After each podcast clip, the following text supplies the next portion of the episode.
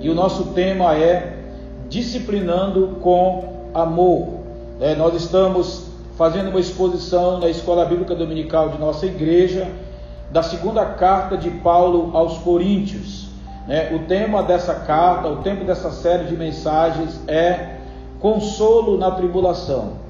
E nós tratamos é, a, o Deus da consolação, nós tratamos de que a nossa agenda precisa estar entregue para o Senhor, ver né, a, a, o tempo numa perspectiva de Deus, saber que Ele tem o controle de todas as coisas, que algumas vezes a gente vai planejar alguma coisa e não vai acontecer como nós planejamos, nós vamos ter mudança de rota, nós vamos ter mudança de planos, mas que Deus está no controle.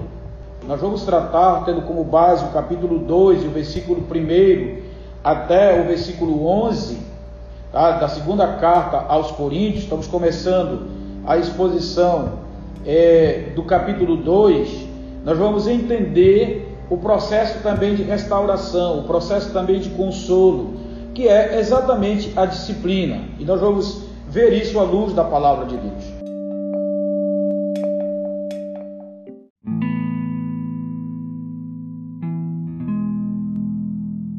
A segunda epístola de Paulo aos Coríntios, capítulo 2 e versículo 1 até o versículo 11. Segundo aos Coríntios, capítulo 2 e o versículo 1 até o versículo 11.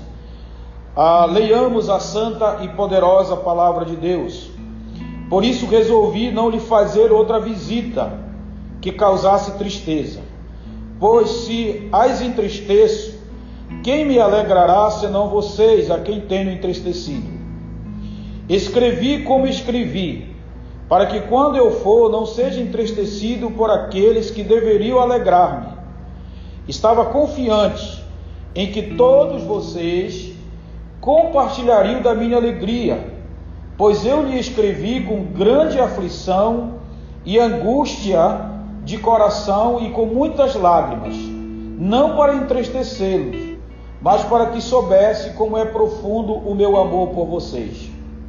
Se um de vocês tem causado tristeza, não tem causado apenas a mim, mas também em parte, para eu não ser demasiadamente severo a todos vocês. A punição que lhe foi imposta pela maioria é suficiente. Agora, ao contrário, vocês devem perdoá-lo e consolá-lo, para que ele não seja dominado por excessiva tristeza. Portanto, eu lhe recomendo que reafirme o amor que tem por ele. Eu lhe escrevi com o propósito de saber se vocês seriam provados. Se isto é, se seriam obedientes em tudo. Se vocês perdoam alguém, eu também perdoo. E aquilo que perdoei só é o que havia alguma coisa para perdoar. Perdoei na presença de Cristo por amor a vocês a fim de que Satanás não tivesse vantagem sobre nós, pois não ignoramos as suas intenções. Amém. Que o Senhor acrescente a bênção da Sua palavra aos nossos corações. Meus amados irmãos, essa parte da segunda carta de Paulo à igreja de Corinto é para é, regulamentar ou para consolar é, um irmão que tinha sido disciplinado ah, por ordem de Paulo lá na primeira carta. É, a igreja de Corinto estava vivendo um momento é, muito, é, muito controverso, muito ah, danoso para a própria vida da igreja, ou seja, havia muitas práticas de pecado, havia muitas divisões, havia muitas contendas, havia imoralidade no seio da igreja. E Paulo, na verdade, escreve a primeira carta para por ordem na igreja, como temos falado. A segunda carta, ela tem o objetivo de consolar, é, de, de trazer ânimo para os irmãos, trazer consolo, mas também de responder alguns, alguns questionamentos que a igreja estava fazendo a respeito de Paulo. E nós já tratamos isso na lição anterior, quando nós falamos sobre a questão da agenda, é, que alguns estavam é, criticando Paulo, acusando Paulo, é, que Paulo na verdade prometia ir e não ia, é, dizendo que Paulo, em alguns momentos, até trocava as regras né, em seu benefício próprio, um assunto que nós trataremos isso depois. A mais, o que, na verdade, agora, essa parte do capítulo 2, ele está trazendo consolo, trazendo exortação sobre a disciplina na igreja e também respondendo alguns questionamentos, né, dizendo que Paulo tinha sido muito severo na disciplina, que Paulo, na verdade, tinha maltratado alguns, e parece que uma das pessoas ali disciplinada, que tinha sido disciplinado por Paulo na primeira carta, ele está liderando uma oposição é, contra Paulo, é, talvez ali para fazer um revanchismo, para fazer algo, na verdade, dessa natureza. E Paulo então escreve esses versículos ah, para estar, na verdade, trazendo esse esse consolo, mas ao mesmo tempo esclarecendo algumas dúvidas e trazendo até certo ponto algumas confrontações. Mas antes de mais nada, queridos, então nós estamos olhando esse contexto da igreja de Corinto, mas nós precisamos aplicar isso para nós. E aí, como é que a gente aplica isso para nós? Como é que isso, na verdade, tem ah, aplicações práticas na nossa vida? Em primeiro lugar, a gente precisa entender e conceituar o que é disciplina. É, precisamos é, entender que disciplina não é um castigo. Disciplina, na verdade, não é ah, uma vingança. Tá? É, é, disciplina, a gente até diz que não é uma punição, é, embora seja uma ação punitiva em alguns momentos, mas ela não tem o objetivo apenas de punir. Não é esse o objetivo, nem muito menos se vingar nem muito menos castigar alguém. Na verdade, a disciplina ela é uma ação corretiva aplicada com amor, visando a glória de Deus e a restauração do faltoso. Vou repetir: a disciplina é uma ação corretiva aplicada com amor, visando a glória de Deus, ou, Deus, ou seja, Deus ser exaltado por isso e a restauração do faltoso. Se na disciplina não tem amor, ela não é disciplina. Se na disciplina isso não vai gerar glória para Deus, também não é disciplina. E se a disciplina não vai gerar restauração, também não é disciplina. Pode ser qualquer outra coisa, mas não disciplina.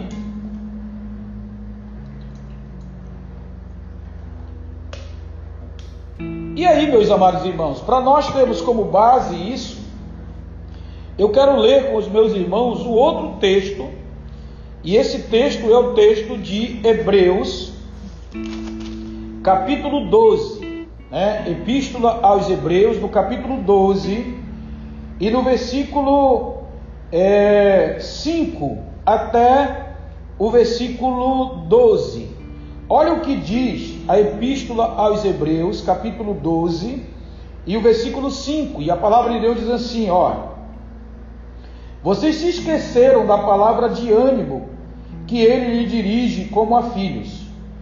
Meu filho, não despreze a disciplina do Senhor, nem se magoe com a sua repreensão, pois o Senhor disciplina quem ama e castiga todo aquele a quem aceita como filho. Suportem as dificuldades, recebendo-as como disciplina. Deus os trata como filhos. Ora, qual o filho que não é disciplinado por seu pai? Se vocês não são disciplinados e a disciplina é para todos os filhos, então vocês não são filhos legítimos, mas sim ilegítimos. Além disso, tínhamos pais humanos que nos disciplinavam e nos respeitávamos quanto mais devemos submeter-nos ao Pai dos Espíritos, para assim vivermos. Nossos pais nos disciplinavam por, por curto período, segundo lhe parecia melhor, mas Deus nos disciplina para o nosso bem, para que participemos da sua santidade. Nenhuma disciplina parece ser motivo de alegria no momento, mas sim de tristeza. Mais tarde, porém, produz fruto de justiça e paz para aqueles que por ela foram exercitados. Portanto, fortaleçam as mãos enfraquecidas e os joelhos vacilantes. façam caminhos retos para os seus pés, para que o manco não se desvie, antes seja curado. Observe aqui, queridos irmãos, nesse texto sagrado, que a palavra de Deus diz que a disciplina é uma ação para filhos. Filhos legítimos, filhos que amamos, filhos a quem é dispensado o amor e cuidado. E ele diz: se a disciplina ela não acontece, então, se vocês não são disciplinados, vocês então não são filhos, vocês não são filhos legítimos. É, alguma tradução diz assim: vocês são bastados, ou vocês são filhos ilegítimos. Então, meus amados irmãos, Paulo coloca aqui que a disciplina ela não pode ser encarada como um desastre, nem na vida da igreja e nem na vida daquele que está recebendo a disciplina. Eu tive o privilégio de ser presidente regional da nossa denominação por oito anos. E o, quando nós fazíamos é, o censo das igrejas, quando nós fazíamos né, a, a, a, consulta, a, quando as igrejas preenchiam seus relatórios, uma das perguntas que a gente colocava lá, houve disciplina no período? É, e quando não tinha nenhuma disciplina, por exemplo, por um ano, a gente costumava dizer que ou a igreja ela estava muito bem, que os irmãos estavam vivendo em perfeita santidade, ou ela estava muito ruim, é porque ou a igreja estava conivente com alguns erros, com alguns pecados. Então eu vou repetir: a disciplina ela não pode ser encarada como um desastre, nem na vida da igreja e nem na vida de, da, do disciplinado, desde que ela vise esses pontos que nós já colocamos, é, quais? Que ela seja aplicada com amor, que ela é, vise a glória de Deus e a restauração, a, a restauração do faltoso.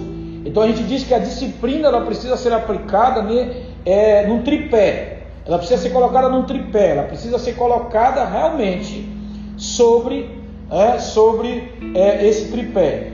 O, o, Estatuto da ICEB, né, que é a nossa denominação, Aliança das Igrejas Cristãs Evangélicas do Brasil, no seu artigo 74, quando ela trata sobre a disciplina, né, quando ela regulamenta a disciplina, ela diz assim: a ICEB, tendo em vista a promoção da honra de Deus, a glória de nosso Senhor Jesus Cristo, a edificação na pureza do corpo de Cristo, a coibição de escândalos, a correção de erros e faltas, a unidade denominacional, o bem-estar daqueles que continuam fiéis aos princípios bíblicos doutrinários e a forma de governo, regido por esse estatuto e pelos regimentos internos, e o próprio bem dos culpados, exerce ação disciplinar sobre a diretoria geral, regional, conselho fiscal, departamentos, outras organizações religiosas, estabelecimentos, comissões, obreiros, igrejas, conforme as sagradas escrituras. E este estatuto, os regimentos internos e as normas complementares. Que, que a ICEB aqui no seu estatuto disse? Que a, ela vai a, aplicar a disciplina, ela, ela pratica a disciplina, melhor dizendo, ela a, a, pratica a disciplina tendo em vista o que? A promoção da honra de Deus. Ou seja, aqueles que são filhos de Deus né, devem viver como ele, conforme os ensinamentos dele. Então, se não está vivendo é, uma, a, a, a, quando você registra na ata a disciplina né, de alguém, em uma ata, se registra dizendo assim que ele infringiu a conduta do Evangelho. Ou seja, que ele praticou atos contrários à conduta do Evangelho. Então, em vista a honra de Deus, a glória de nosso Senhor Jesus Cristo, que o que, que diz? Que ele trabalha na igreja, para apresentar uma igreja pura, santa, sem mácula, sem ruga, santa e sem defeito. Também a edificação da pureza do corpo de Cristo. Depois nós vamos ver exatamente que o pecado, ele não afeta uma pessoa só. Ele traz consequências para a igreja, ele traz consequências para o grupo. Então, se você não pune o faltoso, você não edifica, ou você não disciplina o faltoso, você não é, edifica o corpo de Cristo, né? não, não, não zela pela pureza do corpo de Cristo. E também a coibição de escândalos. É porque se não há regras, se não há conduta, se não há, na verdade, disciplina para quem infringe a conduta do Evangelho, a igreja vai virar né, um local de escândalos. Né? É, o seu testemunho será afetado. E também a correção de erros, faltas e visando também a unidade de todos. Então veja, irmãos, que a disciplina, repito, ela não, é, ela não pode ser um ato punitivo, ela não pode ser um castigo, ela é um processo. E um processo que visa a honra e a glória de Deus, né, a edificação da igreja, a correção dos faltosos, a restauração. Então, como eu sempre costumo dizer, a disciplina ela é de fato um processo. Tá? E aí, meus amados irmãos, essa pessoa que Paulo, na verdade, estava é, pedindo que a igreja, ou ordenando que a igreja tratasse a situação dele, é, ele registra isso no capítulo 5 de, é, primeira, a, a, de, da, da, primeira carta. É, na, na, primeira carta de, de, de Paulo à igreja de Corinto, lá no capítulo 5 e no versículo 1 até o versículo 13, ele vai dizer né, sobre uma pessoa que estava praticando imoralidade, ao ponto de ter relações com a sua própria madrasta. Né? E ele vai dizer: por toda parte se ouve que há imoralidade entre vocês, imoralidade que não ocorre nem entre os pagãos, ao ponto de um de vocês possuir a mulher de seu pai. E vocês estão orgulhosos? Não deviam. Porém, está cheios de tristeza e expulsar e expulsar da comunhão aquele que fez isso. Apesar de eu não estar presente fisicamente, estou com vocês em espírito e já condenei aquele que fez isso, como se estivesse presente. Quando vocês estiverem reunidos em nome de nosso Senhor Jesus Cristo, estando eu com vocês em espírito, estando presente também o poder de nosso Senhor Jesus Cristo, entregue esse homem a Satanás, a, para que o corpo seja destruído e o seu espírito seja salvo no dia do Senhor. O orgulho de vocês não é bom. Vocês não sabem que um pouco de fermento faz toda a massa ficar fermentada? Livre-se do fermento velho, para que sejam massa nova e sem fermento, como realmente são. Pois Cristo, nosso Cordeiro Pascual, foi sacrificado. Por isso celebremos a festa, não com fermento velho, nem com o fermento da maldade e da perversidade, mas com os pães sem fermento, os pães da sinceridade e da verdade.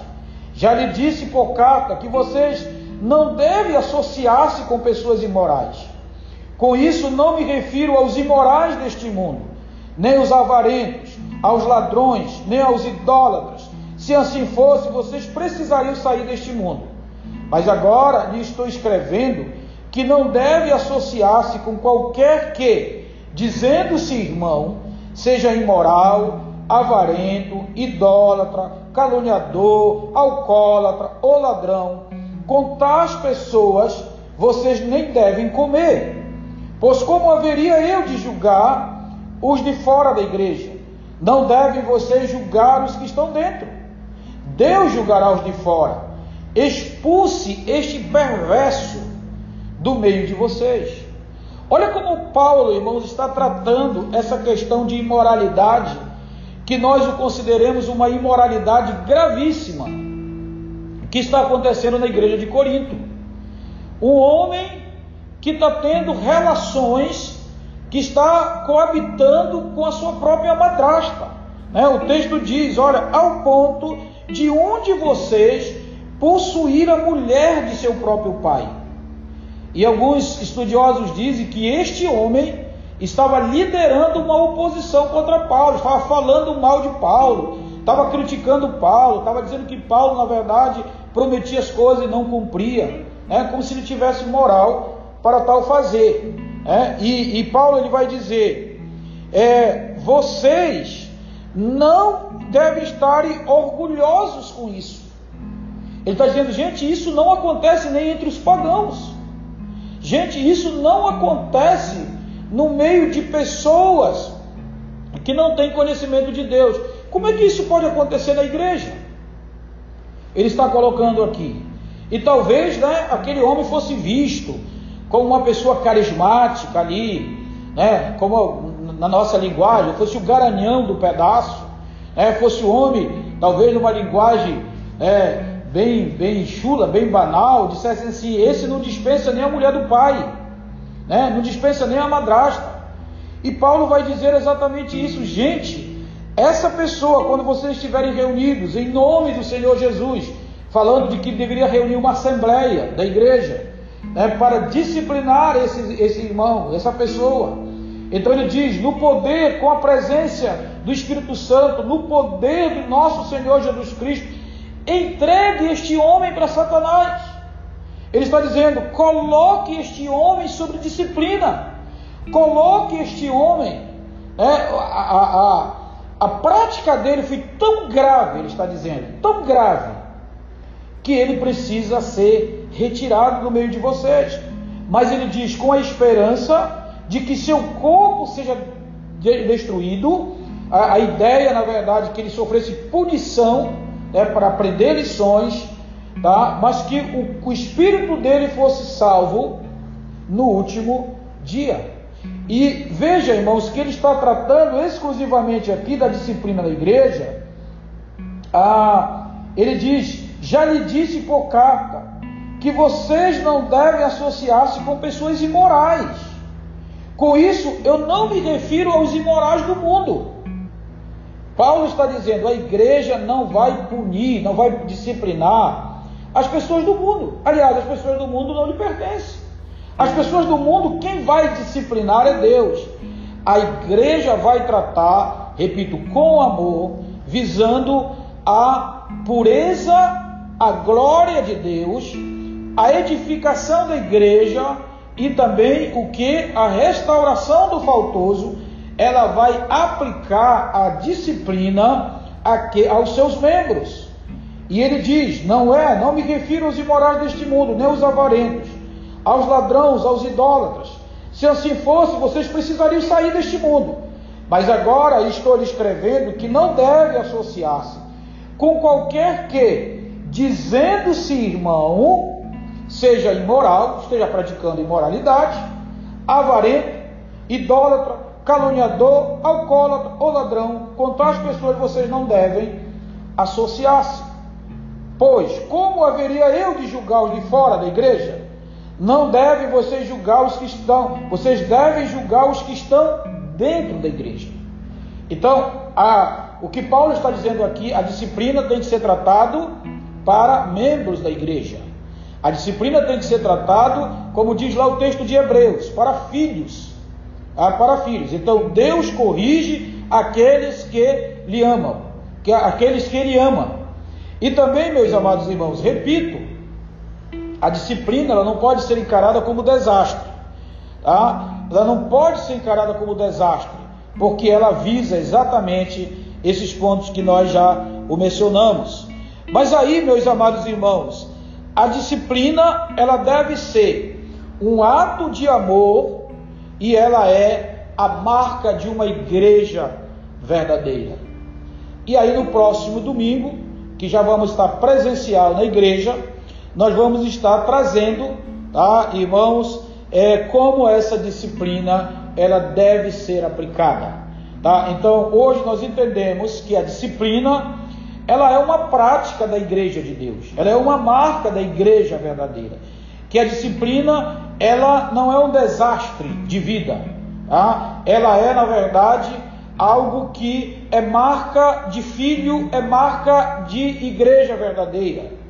Só que a disciplina, ela tem fundamentos, ela tem um tripé, que ela, na verdade, se fundamenta, né? o tripé da honra, da glória, é, de Deus, o tripé da edificação da igreja e o tripé da, é, da restauração, né, da correção e da restauração do faltoso.